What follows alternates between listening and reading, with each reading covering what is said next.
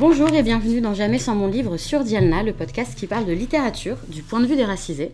Et aujourd'hui, nous recevons encore un auteur, et un auteur d'un premier roman qui est euh, également enseignant, euh, prof de français, qui va nous en parler. Sofiane Calois, bonjour. Bonjour. Tu as donc sorti en début d'année euh, ton premier roman qui s'appelle La vallée des Lazars aux éditions Agoulo. Et dans ce roman, tu y racontes une histoire familiale, une guerre des clans, avec des frères ennemis, une histoire d'amour, sous fond d'identité, d'appartenance à un lieu, à une terre, avec ce lien invisible qui nous unit à une terre. Et le tout, bien entendu, se passe au Maroc. Est-ce que j'ai à peu près bien résumé sans trop en dire euh, oui, je pense que c'est parfait. Hein. J'ai toujours du mal à résumer. Et là, bravo. J'aime pas trop en dire tout de suite parce qu'il faut quand même me donner euh, envie aux gens d'y aller. En tout cas, euh, donc on va parler de ton livre, on va parler de tes inspirations aussi littéraires, de tes recommandations même. toutes les références des livres et des auteurs dont nous allons parler seront bien sûr en description du podcast et sur notre site Diana, en plus des photos. Pour le moment, place à Sofiane dans Jamais sans mon livre. C'est parti. Alors, comme je le disais, Sofiane, tu as sorti ton premier roman en tout début d'année. Euh, donc euh, moi j'aime encore plus, je pense, recevoir des, auteurs qui, qui, ont fait leur premier livre, parce que c'est encore frais pour eux. Euh, on va parler de ton processus d'écriture dans un premier temps. Moi j'aime bien poser comme question à chaque fois au début, quel a été le déclic en fait pour toi pour te lancer dans l'écriture? Est-ce que c'est quelque chose que tu faisais depuis longtemps? Depuis que tu es petit, tu écris des petites histoires dans, dans un cahier comme ça que tu gardes près de toi? Ou est-ce que c'est venu tout seul ou à un moment précis? Euh, je pense que c'est depuis l'adolescence. J'ai commencé euh, en tant qu'adolescent, j'ai écrit des textes euh, en tant que jeune homme aussi, des romans. un premier roman fini, c'est quand j'avais 19 ans, et c'était affreux, c'était très très mauvais, voilà. Et, et là, pour celui-ci, c'est une idée qui me... Bon, je voulais parler de tout ça depuis très longtemps, depuis que je suis vraiment adolescent, et il fallait que je sois prêt à en parler. Et donc j'ai mis du temps à être prêt pour euh, après à parler de tout ça. Et euh, une fois que j'ai pu me lancer, je l'ai écrit assez rapidement en quelques mois. Parce que euh, tout était déjà là. C'était déjà écrit, en tout cas dans, ton esprit, bien avant de le coucher sur papier. Oui, oui, les personnages existaient plus ou moins déjà. Il y a eu quelques déclics avec la toute première page du mhm. roman. Une fois que j'ai eu la première page, je savais que j'allais pouvoir finir le roman en fait. J'avais déjà écrit plusieurs extraits, mais la première page a été déterminante. Et le personnage du cousin euh, de Haroun. à partir du moment où j'avais ces deux choses-là, c'est okay. C'était parti. Ouais. Euh, on va rentrer dans le détail un petit peu euh, après justement de ce personnage-là. Mais j'aimerais revenir sur une chose que tu avais dit lors de la présentation du lancement de, de ton livre. tu disais que ton style d'écriture au début était que tu copiais en fait un auteur que tu aimais beaucoup et que tu aimais beaucoup lire. Est-ce que tu peux nous en parler, nous dire justement comment tu as réussi à, le, à voir en fait que tu copiais, parce qu'en fait on s'en rend pas compte. Je ne sais pas si, si c'est très logique, et comment tu as réussi à t'en détacher pour obtenir ton style à toi. Alors le voir, en fait, c'est parce que j'ai un entourage qui est euh, très critique. Et donc, en fait, ceux qui t'ont grillé. voilà, exactement. C'était quel euh, auteur, si tu peux le rappeler En fait, il y en a eu deux. Il y a eu d'abord à la fac, il y a eu Albert Cohen, euh, qui est très connu pour Belle du Seigneur, mais ce qui m'a surtout touché, c'est le roman Solal, qui est juste mhm. avant Belle du Seigneur et qui parle énormément d'exil. Et euh, bon, euh, il y a eu Albert Cohen et après il y a eu Proust où je. Ouais, j'étais beaucoup trop. Euh, tu faisais des phrases très très longues. Exactement. exactement. Et quant à savoir comment je m'en suis détaché, je sais pas trop. avec le temps en fait. Avec le temps et ouais. Euh, donc on va, je vais essayer d'en dire un petit peu plus quand même sur, euh, sur le roman par rapport à ce que j'ai dit en introduction. Euh, brièvement, c'est l'histoire de Amir Ayami qui revient au Maroc avec son père après plusieurs années d'absence, comme ça peut arriver parfois. donc là, on est leur, leur région d'origine, c'est le Rif. donc la dernière fois que lui est venu, il était enfant. Là, il revient en tant que jeune homme. Donc forcément, c'est plus les mêmes enjeux aussi pour lui, les mêmes relations aux gens, à la famille. Euh, c'est un contexte familial un peu particulier. Il y a une tante qui est malade, euh, il y a des terres euh, voilà, qu'il faut surveiller, etc. et donc le jeune homme revient et va essayer de refaire sa place parmi sa famille, dans sa terre, etc. Et donc il y a le, les retrouvailles, on va dire, avec son cousin, son cousin préféré, comme il l'appelle, Haroun, qui est né le même jour que lui, qui a donc une spécificité aussi assez particulière. Et le tout, on va pas rentrer dans le détail, mais il y a un, y a un mariage entre deux clans qui se détestent. il y a plein de choses qui se passent. Et, euh, et voilà, mais au-delà de ces histoires, euh, ces histoires d'amour, de ce mariage, de ces, de ces deux clans aussi très différents, euh, tu nous parles aussi d'identité, de d'appartenance. De, c'est vraiment le, une des choses qui m'a marqué et touché, moi, c'est l'appartenance au lieu, à la terre surtout, parce que ça se passe au Maroc, mais finalement, c'est vraiment cette région qui est, qui, qui est le pays des personnages. Est-ce que toi, déjà, quand tu pensais à cette histoire et que tout, se mettait en place dans ton esprit, c'était euh, finalement cette vallée, elle sert de, personnage principal en vérité, euh, au-delà de, de, ces deux cousins et de leur famille. Euh, ça, c'était évident pour toi d'en faire quelque chose de plus grand qu'un simple décor? Justement, non, c'est venu tout seul en fait. C'est venu tout seul et à la fin, une fois que j'ai fini mon livre, le premier titre du roman, c'était Trabendo. Euh, qui veut dire contrebande, et parce que euh, ces personnages qui font de la contrebande d'une frontière à l'autre m'intéressaient énormément. Et... Mais au fur et à mesure, je me suis rendu compte que finalement, non, finalement, c'est la vallée qui est importante, c'est la vallée qui fait un lien pour absolument tout. Mhm. Et c'est à ce moment-là que j'ai changé le titre et que euh, c'est devenu la vallée des Lazars. Et je me suis rendu compte vraiment après coup que c'était un personnage à part entière et que c'était un personnage important. Oui. Parce que tu l'as, tu l'as décrit beaucoup, cette vallée et tous les environs. Il y a, alors je, sais que parfois pour certains, euh, les pages un peu trop descriptives de, décors, de, lieux, de maisons peuvent peut être euh, réverbatifs, mais pour le coup, c'est enfin, vraiment une plongée en fait dans, euh, dans cette région-là. Et je pense que même quand on. Moi, je suis pas du Rif, mais même quand on connaît, quand on connaît pas le Rif, on peut malgré tout avoir d'autres choses en tête qui reviennent de, de, régions un peu plus reculées, un peu plus rurales au Maroc. Comment tu as, comment as écrit ces, ces pages-là justement de description? Sans être trop euh, chiant, en gros. entre nous, on peut se le dire. Alors justement, j'aime pas non plus les descriptions. En fait, il y a deux choses simples, c'est que je suis pas non plus hyper fan des descriptions ultra détaillées. Mm. Et aussi, euh, un auteur comme Balzac, par exemple, s'il arrive à décrire de manière détaillée, c'est parce qu'il connaît tout. Il a un mm. vocabulaire de malade sur absolument tous les objets. Et moi, je n'ai pas ce vocabulaire.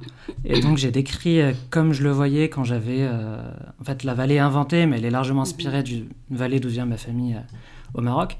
Et donc je l'ai décrite comme, comme je la voyais quand j'étais adolescent. Et euh, donc ça, je partais beaucoup plus d'un ressenti et d'une transformation de ce que je vois que d'une description mhm. vraiment minutieuse. Je ne je connais pas le nom des plantes, enfin je connais pas vraiment le nom des plantes quoi. Et donc bon voilà, j'ai essayé de faire en sorte que ce soit plus euh, digeste de cette manière-là. Et c'est peut-être ce qui rend la, description un peu plus universelle parce que c'est ça part de ton ressenti finalement et que c'est pas quelque chose de très euh, réaliste. Oui, oui. réalise vraiment qui, euh, ah non, mais oui, bien sûr. raconter chaque plante et chaque pierre, euh, exactement. Euh, on est... c'est une sorte de saga familiale, on peut dire, même sur un seul tome, mais il y a quand même voilà, plusieurs générations qui sont concernées par ton histoire. c'est de la fiction, a priori. ces derniers temps, c'est vrai que c'est quelque chose de très fréquent chez les auteurs issus de l'immigration, en particulier de l'immigration maghrébine. Leur premier roman va souvent être une version légèrement romancé de la réelle histoire euh, familiale, aussi parce qu'il y a des traumatismes aussi qu'il faut euh, évacuer euh, par l'art, j'imagine. là, on est dans la fiction. ce que j'ai apprécié aussi parce que du coup ça, voilà, ça fait de la variété dans, dans mes lectures. ça c'était important de rester dans la fiction, dans la création d'histoires peut-être, tu vas nous le dire, peut-être que c'est inspiré, euh, certaines choses sont inspirées de, ta famille ou des gens que tu as connus, ou peut-être que pas du tout. Comment tu as fait le, voilà, l'équilibre entre ça et la fiction et les, souvenirs un peu familiaux? Alors, il y a une petite base euh, réelle, en fait, avec bon, certains personnages qui sont inspirés de, de vraies personnes, et aussi euh, les, la haine entre les deux familles, en fait. c'est une conversation avec mon père qui me parlait d'une famille qu'il n'aimait pas et j'ai demandé, mais pourquoi on les aime pas? Et il me répond, euh, Menbekaru. Voilà, ça fait longtemps, ça fait longtemps, c'est comme ça. Il y a eu cette base-là. Mais en fait, je voulais absolument que ce soit une histoire euh, inventée, et donc tout le reste, toute l'intrigue principale et tout ça, c'est complètement inventé parce que je bah, j'aime beaucoup la fiction, je, je, crois vraiment à la fiction. Mm. Au début de mes études, j'ai flirté un, peu avec le journaliste et je me suis rendu le journalisme pardon, je me suis rendu compte que j'allais être un très mauvais journaliste parce que j'aime beaucoup la fiction, je trouve que ça a énormément de sens. Des, faits du coup. Exactement. et donc euh, et donc j'en suis venu à à vraiment vouloir inventer, vouloir qu'il y ait quelque chose de très romanesque. Je voulais mm. que ce soit je voulais que ce soit Edmond Dantès, je voulais que ce soit vraiment mhm. ouais, romanesque. Et euh, bon voilà, et encore une fois, je parle du personnage d'Haroun. Le personnage d'Haroun est le, celui qui est le plus inventé, en fait, Mhm. le plus euh, détaché de la réalité. Et euh, c'est à partir de lui, c'est lui qui. euh, tout le romanesque du roman repose sur lui. Ouais. Et c'est lui qui m'a permis de faire en sorte que ce soit une vraie fiction, un roman, euh, un vrai roman, quoi, un, un roman qui soit complètement inventé. euh. Est-ce que du coup, c'est ce qui t'autorise euh, plus de liberté? Exactement, oui. vraiment, j'ai dit que c'était lui qui m'avait permis de finir le roman, et oui, parce que c'est lui qui me permet de d'inventer des histoires. euh, Oui, de la liberté, de la liberté en imagination, Mhm. et voilà. Oui, parce que finalement, le narrateur, c'est le personnage d'Amir, mais celui qui, effectivement, amène, euh, qui est grandiloquent, qui amène euh, toute l'histoire, c'est vraiment... euh, c'est Haroun, et on en entend parler avant qu'il qu'il arrive réellement Ouais. dans l'intrigue. On se demande déjà s'il va arriver, à quel moment on va le voir. Puis bah, vous, vous le verrez si vous lisez, mais dès qu'il arrive, euh, tout de suite, euh, il retombe tout sur son passage, en, en gros. Ouais. Pour en revenir à Amir, justement, c'est lui le narrateur, donc on a son ressenti, son, ses émotions aussi. Et euh, une des choses qui était intéressante pour moi, forcément, parce que euh, en tant que Français euh, d'origine, française d'origine marocaine, on a son, son ressenti en tant que Marocain de l'extérieur, du coup, en vacances au Maroc. Et il y a beaucoup de, passages qui sont assez. que j'ai beaucoup aimé sur ces deux ces deux identités que tu compares à deux personnalités presque. Mm. Euh, et il change un peu de cap. euh, il en laisse une sur le bas de la porte quand il rentre au Maroc et, et ensuite l'autre à laquelle il, commence à s'habituer. Il doit à nouveau la laisser pour euh, rentrer en France. Et vraiment, et la manière dont, dont le personnage et, et toi tu, tu le décris, c'est que c'est presque deux choses incompatibles. Alors, c'est dû aussi à, à l'âge du personnage, j'imagine, euh, et au fait qu'il était absent pendant longtemps. Voilà, est-ce que tu peux, toi, nous en dire un petit peu plus sur ce rapport, finalement, à cette, cette double culture, cette double identité, voire euh, identité plus multiple Euh, ça m'intéressait de parler de, oui, de ces, euh, ces allers-retours qu'on est très nombreux à les avoir fait chaque été, où on devait s'adapter à, un monde. En fait, ce qui me frappait vraiment, c'est que en allant là-bas, tout était naturel. les gens avaient, enfin, je sais que pour moi c'était ça en fait. Les gens de ma famille là-bas me, me parlaient comme si euh, j'avais vécu toute l'année avec eux. Mm. Et c'est comme si ma place m'attendait là-bas. Alors que, euh, en fait, c'est pas si évident que ça. C'est un peu plus compliqué. Il faut, faut s'habituer à la langue, faut s'habituer à plein de manières de faire, etc., etc. Et donc, euh, ouais, c'est très bizarre, oui, de reprendre un vêtement comme ça. Oui, c'est comme reprendre un vêtement qui t'attend et que qui devient un peu trop grand, un peu trop petit, Mm. et tu dois te, te réadapter à lui. Et euh, pour euh, parler de ça, j'ai utilisé beaucoup la langue parce qu'en fait, je, je pense vraiment qu'on pense différemment d'une Mm. langue à l'autre. La langue est vraiment façonne des, des modes de pensée et des mentalités. Et en fait, le fait de utiliser la langue. Bon, moi, il s'avère que mes parents parlent pas vraiment français, donc depuis que je suis petit, je parle arabe avec eux, mais c'est pas pareil là-bas. Là-bas, tu Mm. parles arabe tous les jours et tu, et tu finis par penser en arabe. Et euh, ça change une personnalité. Et c'est à partir de là que.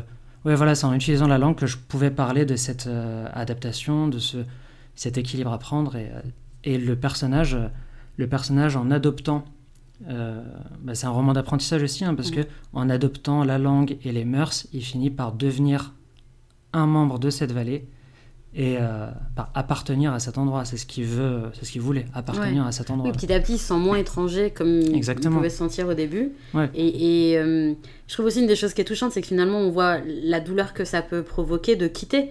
Une fois qu'on s'est adapté et que Ah ça oui. y est, on, est, euh, Ah on oui. se sent Mm. euh, comme voilà, le reste de sa famille sur place.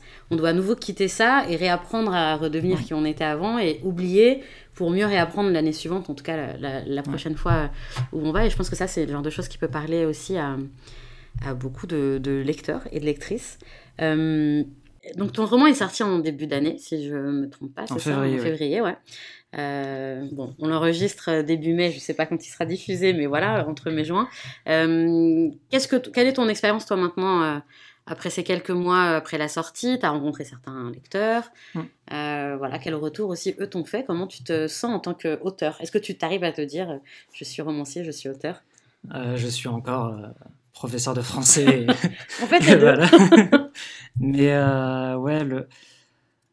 d'abord j'ai une, une magnifique expérience avec ma maison d'édition. C'est une petite maison d'édition qui m'accompagne énormément et euh, ça c'est quand même génial.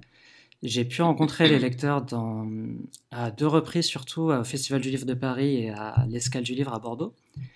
Et euh, jusque-là, j'ai eu que des retours qui étaient, euh, bah, qui étaient très positifs. J'ai eu de très bons retours des libraires aussi. Et euh, bah, en fait, le seul point noir, et ce qui est compliqué, c'est que c'est la crise économique. Et que acheter un bouquin, c'est pas la priorité mmh. des gens d'un point de vue économique. Quoi. Et ouais, c'est le seul. Mais à, côté de ça, j'ai eu des retours très positifs des libraires, donc c'est très bien.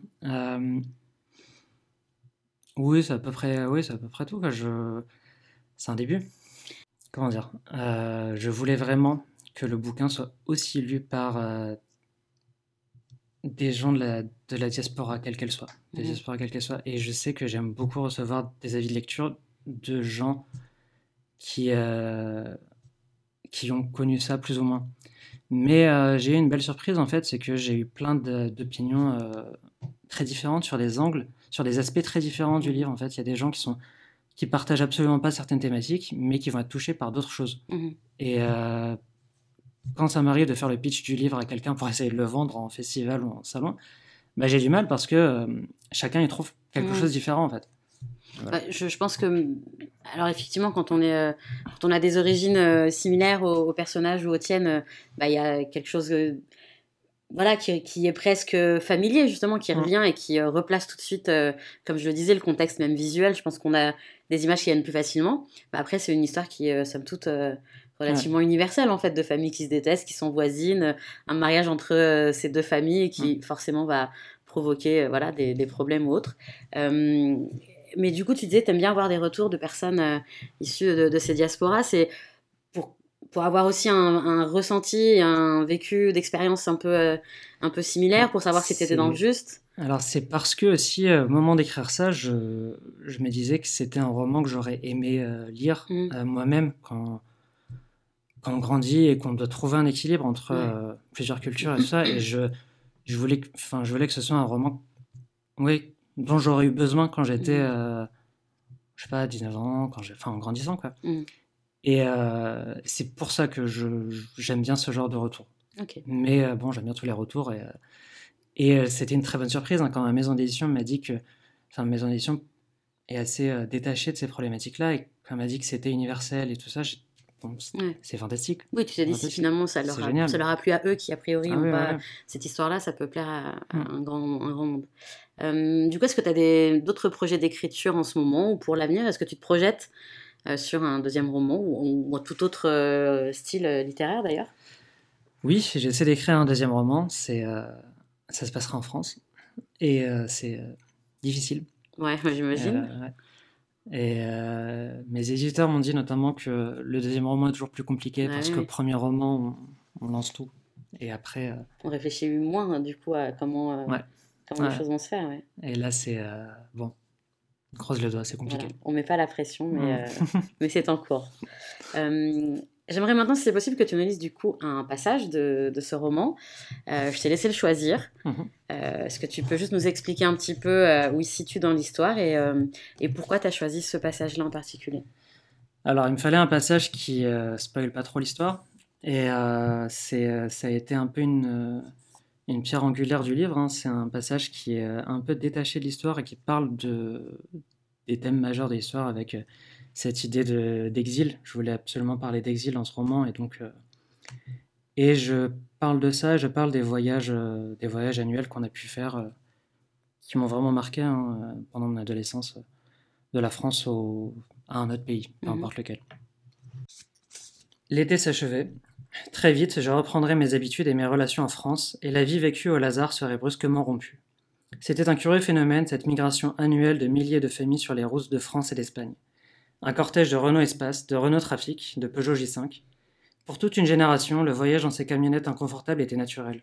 Elles transportaient des familles nombreuses en leur sein et des vies entières sur leur porte-bagages. Partir moins chargé n'était pas envisageable.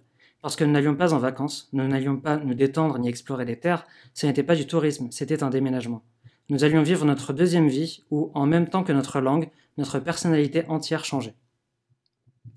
Nos parents n'étaient jamais si à l'aise et vivants et virevoltants que lorsque nous étions là-bas. Là-bas, ils riaient, souffraient, s'énervaient plus puissamment qu'ici. Là-bas étaient leurs liens, les proches qu'ils aimaient et haïssaient, et qui leur étaient nécessaires. Pour comprendre leur mélancolie, il suffisait de les voir rouler du nord au sud, au mois d'août, espacant toujours plus les pauses, écourtant toujours plus les nuits passées sur les aires de repos, pour arriver le plus vite possible et surprendre tout le monde à destination en annonçant avec fierté On n'a mis que deux jours à venir. Il suffisait de les voir sourire involontairement en conduisant, de les entendre raconter des histoires, des contes et des énigmes de leur enfance, pour le simple plaisir de pratiquer leur langue, étendus sur des nasses de paille tressées posées à même le, bitume taché d'essence des aires d'autoroute. Pour les comprendre enfin, il faut écouter certaines chansons du pays, qui célèbrent le bonheur rêvé en Europe, qui pleurent les séparations, qui s'inquiètent d'être trop éloignés pour arriver à temps au chevet d'un parent malade. J'ai vu mes parents désemparés quand l'avion devint assez accessible pour qu'on puisse le prendre chaque année. Décoller et atterrir en trois heures à peine, c'était absurde, et ça laissait un vide. Il leur manquait quelque chose. C'est que jusque-là, la joie du retour reposait sur une sorte de mérite. Ils souffraient pour parvenir à leur fin. Ils travaillaient toute l'année dans ce but, surmontaient bien des difficultés dans la préparation du voyage, et les trois jours de route, sur terre et sur mer, étaient éprouvants. Ni climatisation, ni nuit à l'hôtel pour nous. Ils mettaient à l'épreuve leur sens de l'organisation, leur ténacité, leur endurance. La récompense est plus savoureuse si sa conquête est difficile. Quelle conquête y avait-il à se laisser porter trois heures durant dans une machine volante pilotée par d'autres que nous? S'ils préféraient la voiture, enfin, c'était aussi qu'ils avaient le temps de vivre ce retour. En trois jours, ils se pénétraient de l'idée du voyage. Il y avait l'attente, l'excitation, le plaisir d'un projet commun qui les liait, l'exaltante sensualité des kilomètres consommés et des paysages traversés. Cultiver l'envie et la hâte, après deux jours de route effrénée, faire une dernière halte à 20 kilomètres de chez eux, pour repousser l'arrivée maintenant qu'elle était toute proche. C'était un raffinement de leur plaisir. Il n'y avait rien de tout ça dans l'avion, et j'ai dû patiemment argumenter lorsqu'ils vieillirent et qu'il leur fallut abandonner la route et le grand camion blanc. Il est vrai que j'ai visité beaucoup d'endroits depuis, aux quatre coins du monde, mais je n'ai jamais autant eu cette sensation du voyage que lors de notre trajet de l'été. Pour nous, leurs enfants, l'exil et le retour annuel posaient des problèmes différents. Chaque année, nous, nous, découvrions une deuxième identité qui nous attendait au pays et qui nous était un droit de naissance. Nous nous emparions de cette identité comme d'un vieil habit retrouvé dans un placard avec plus ou moins de succès, avec plus ou moins d'envie. Merci beaucoup. Et du coup, euh, voilà le, passage dont on parlait euh, tout à l'heure. Euh, bah, merci pour cette lecture, Sofiane. Donc, on rappelle le, titre du roman, La vallée des Lazars, donc publié chez Agoulo et disponible dans les bonnes librairies. Si ce n'est pas le cas, demandez-leur de, de, le commander parce qu'ils devraient l'avoir. et donc, on va passer maintenant à la deuxième partie du, du podcast. Pardon. On va parler de ta lecture du moment, de tes habitudes de lecteur et de ton rapport au livre. Alors justement, euh, est-ce que tu peux nous dire ce que tu lis en ce moment et euh, pourquoi tu as choisi de lire ce livre en particulier? En ce moment, je lis euh, Les Mémoires d'Adrien de Marguerite Yourcenar. Et c'est juste parce que c'est le roman préféré d'un de mes amis. Et, en vrai, ça, fait longtemps que je suis censé le lire. les habitudes de lecteur Et bah, déjà, ouais, ce que ton ressenti sur ce, sur, ce, sur ce roman, sur ce livre? J'en suis qu'au début et c'est c'est magnifiquement écrit et voilà. Je, comprends pourquoi ton ami euh, aime ce roman, ouais, ça ouais, ouais. Euh, je pensais pas que j'ai mis du temps à lire parce que je pensais pas que l'intrigue m'intéresserait, mais c'est tellement bien écrit. Euh, D'accord. Donc bah, on se le note déjà. comment ouais, comment ça, ça s'est passé quand tu étais enfant? Est-ce que c'était est-ce que la lecture c'était quelque chose qui était déjà présent? Est-ce que, je sais pas, allais, à la, comme on nous dit souvent, à la bibliothèque, du coin tous les samedis, tu dévorais des livres Ou est-ce qu'il fallait te forcer un peu pour, euh, pour entrer dans, dans la lecture?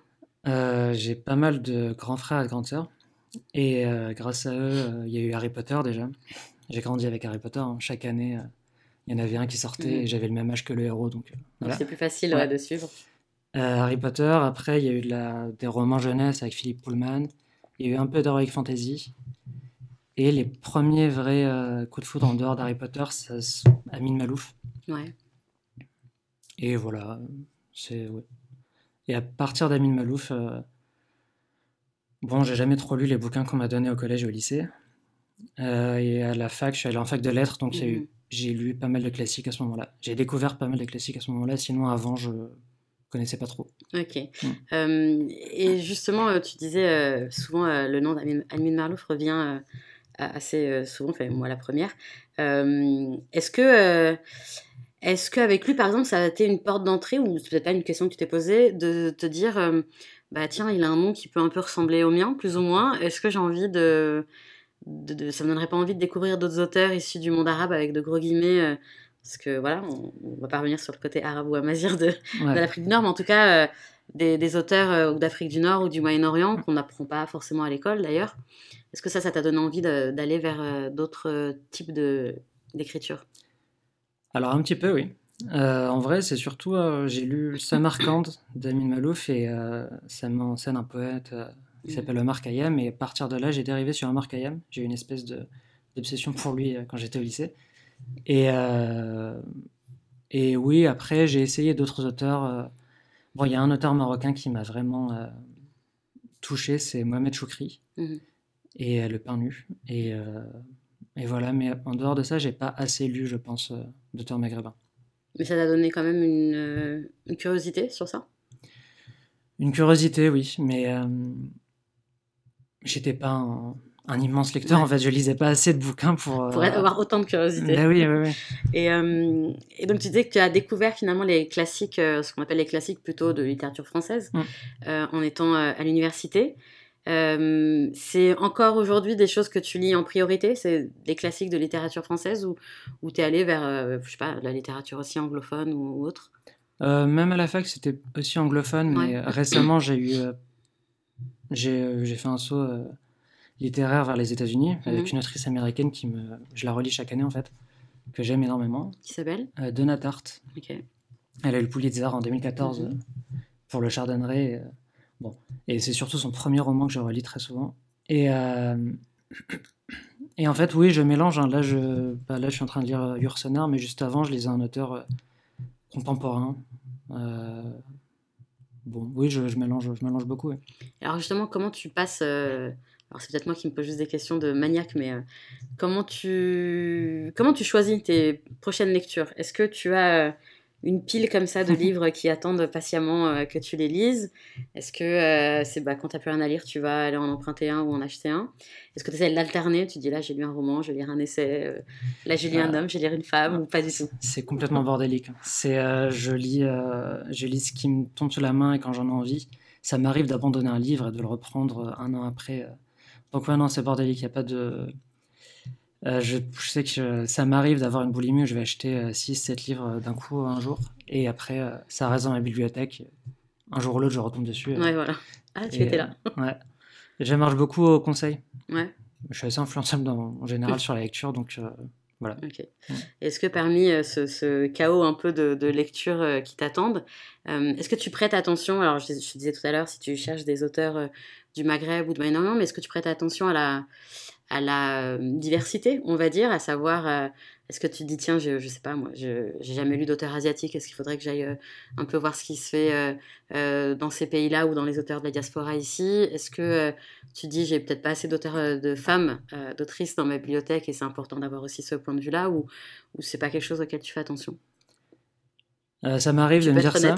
non, non, mais très honnêtement, ça m'arrive de me dire ça, mais en fait, c'est juste un tête de culpabilité et je passe pas à l'acte. Ouais, en fait, ça m'arrive, par exemple, il y a plein d'auteurs euh, japonais, chinois que j'aimerais bien lire, mais euh, je, passe pas à l'acte. Dans un coin de ta tête, et après. Voilà. Après, pour les autrices, pour les autrices, pour le coup, j'en ai lu pas mal, mais c'est sur les dernières années surtout, et, mhm.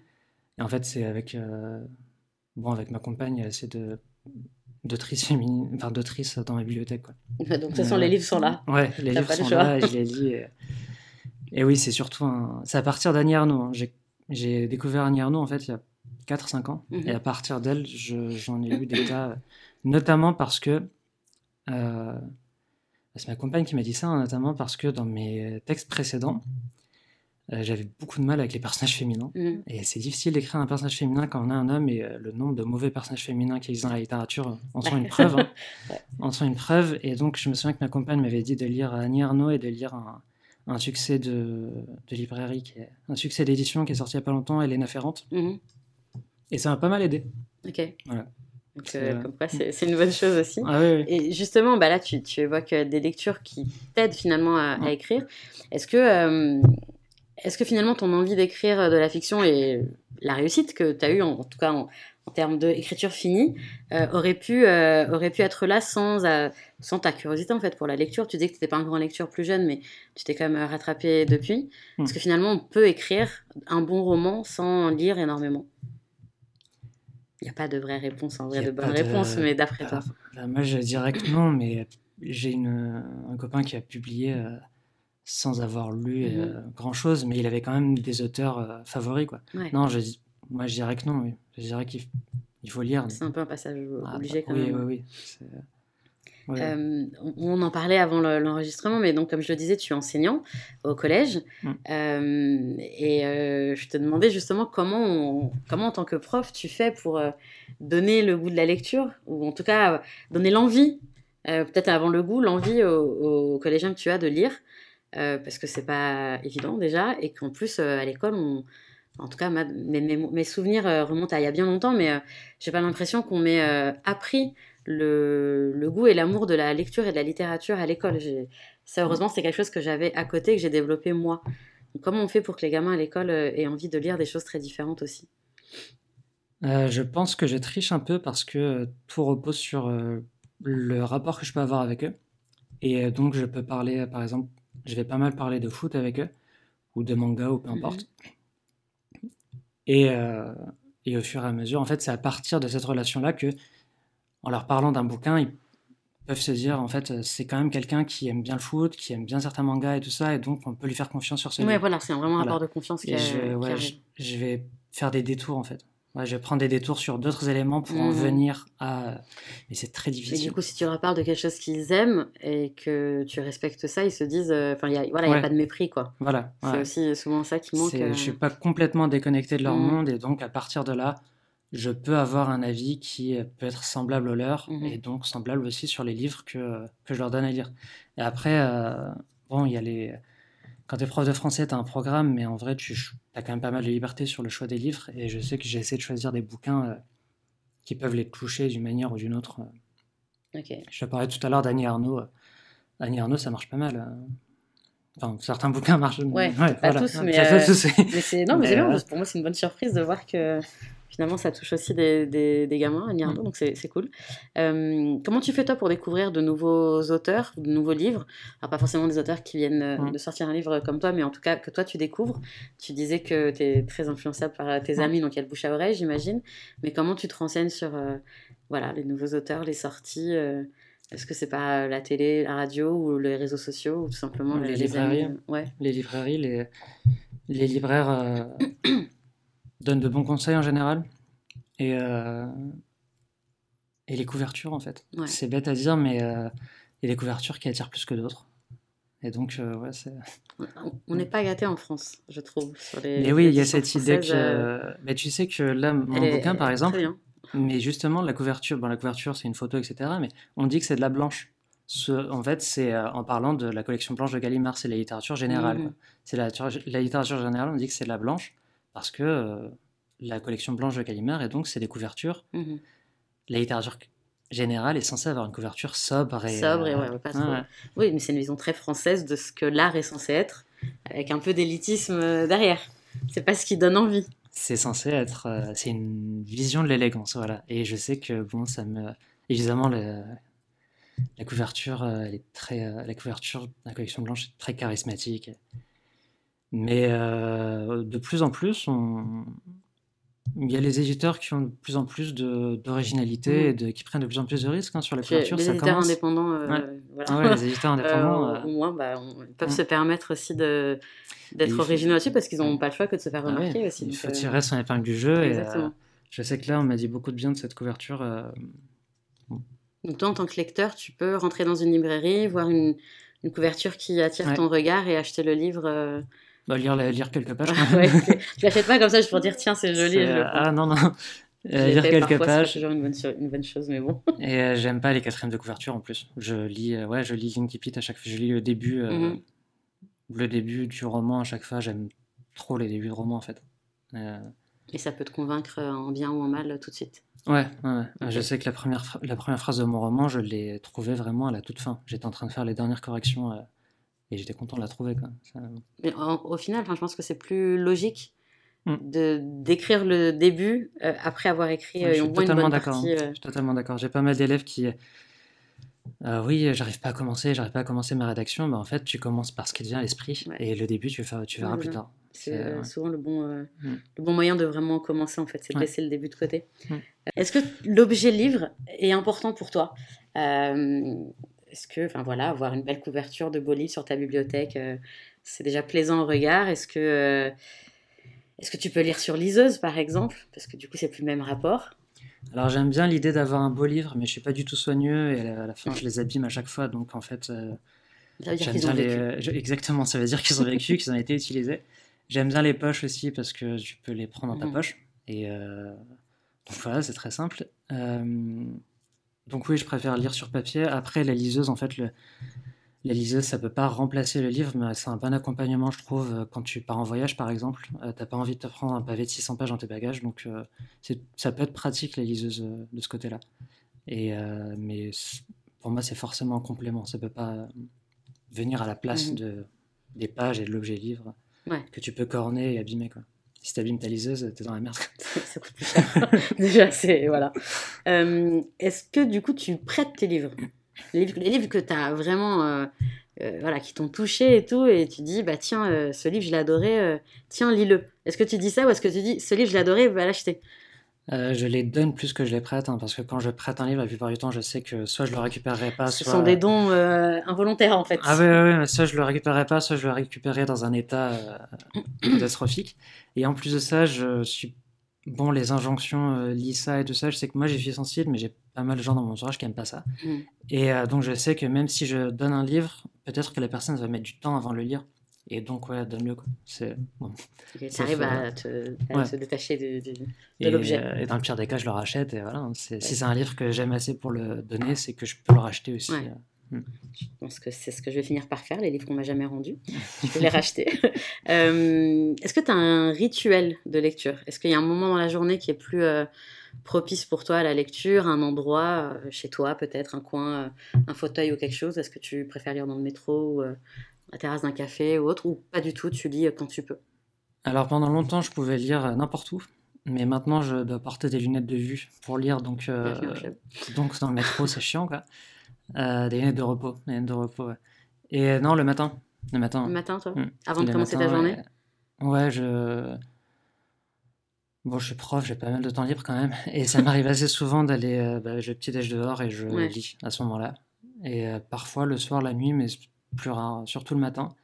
Assez peu chez moi finalement parce que je suis, comme tout le monde, je suis sensible aux écrans et tout ça. Et mhm. ça... Trop de distractions. Exactement.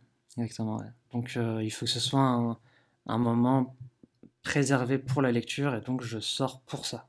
Et, s'il y a euh, le bruit autour de toi ou autre chose, ça ne te dérange pas euh Non, ça ne me dérange pas. Ok. Donc c'est pas de la musique euh, hyper forte. Ouais. Non, ça ne me dérange pas. Ok. alors, la dernière question, elle est... Elle a l'air comme ça hyper facile, mais je sais que les gens ont du mal et c'est une question que j'aimerais pas, à laquelle j'aimerais pas répondre, mais je vais quand même te la poser.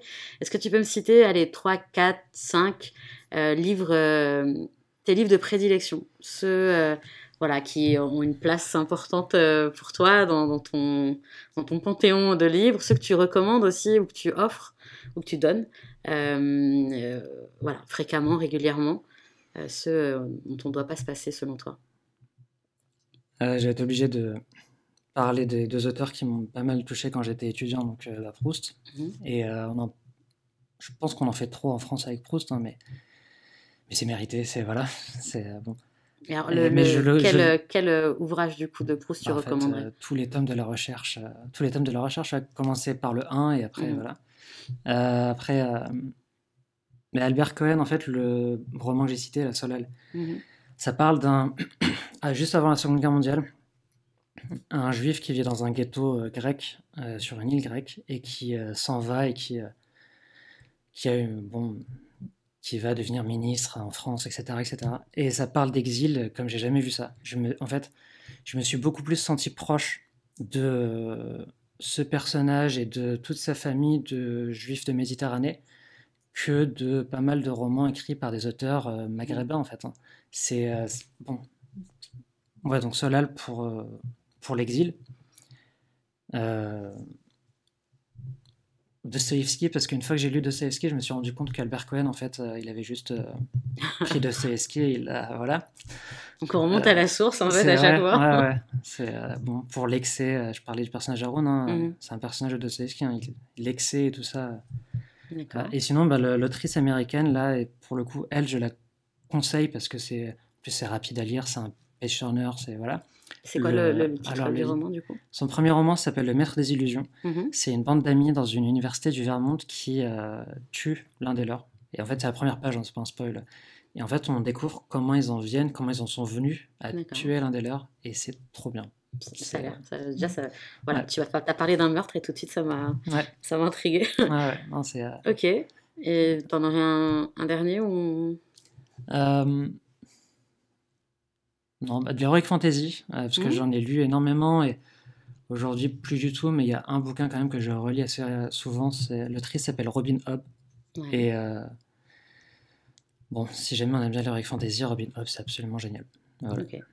Comme ça, on change un peu de, de style. Et eh ben, merci pour euh, ces recommandations et tes réponses. Donc, on rappelle encore une fois, comme ça, au cas où, si vous l'aviez oublié depuis le début, le titre du livre du roman La vallée des Lazars, publié chez Agoulo, le nom de l'auteur, donc de notre invitée Sofiane Calois. Merci beaucoup d'être venu, d'avoir répondu à nos questions. Euh, si vous avez aimé le podcast, vous donnez les bonnes notes là où il faut, les étoiles là où il faut. Euh, je pense que c'est sur Apple et peut-être ailleurs. À vous de voir. Vous partagez, vous en parlez, surtout autour de vous. Et puis on vous donne rendez-vous à très bientôt pour un nouvel épisode de Jamais sans mon livre sur Dialna. Merci beaucoup.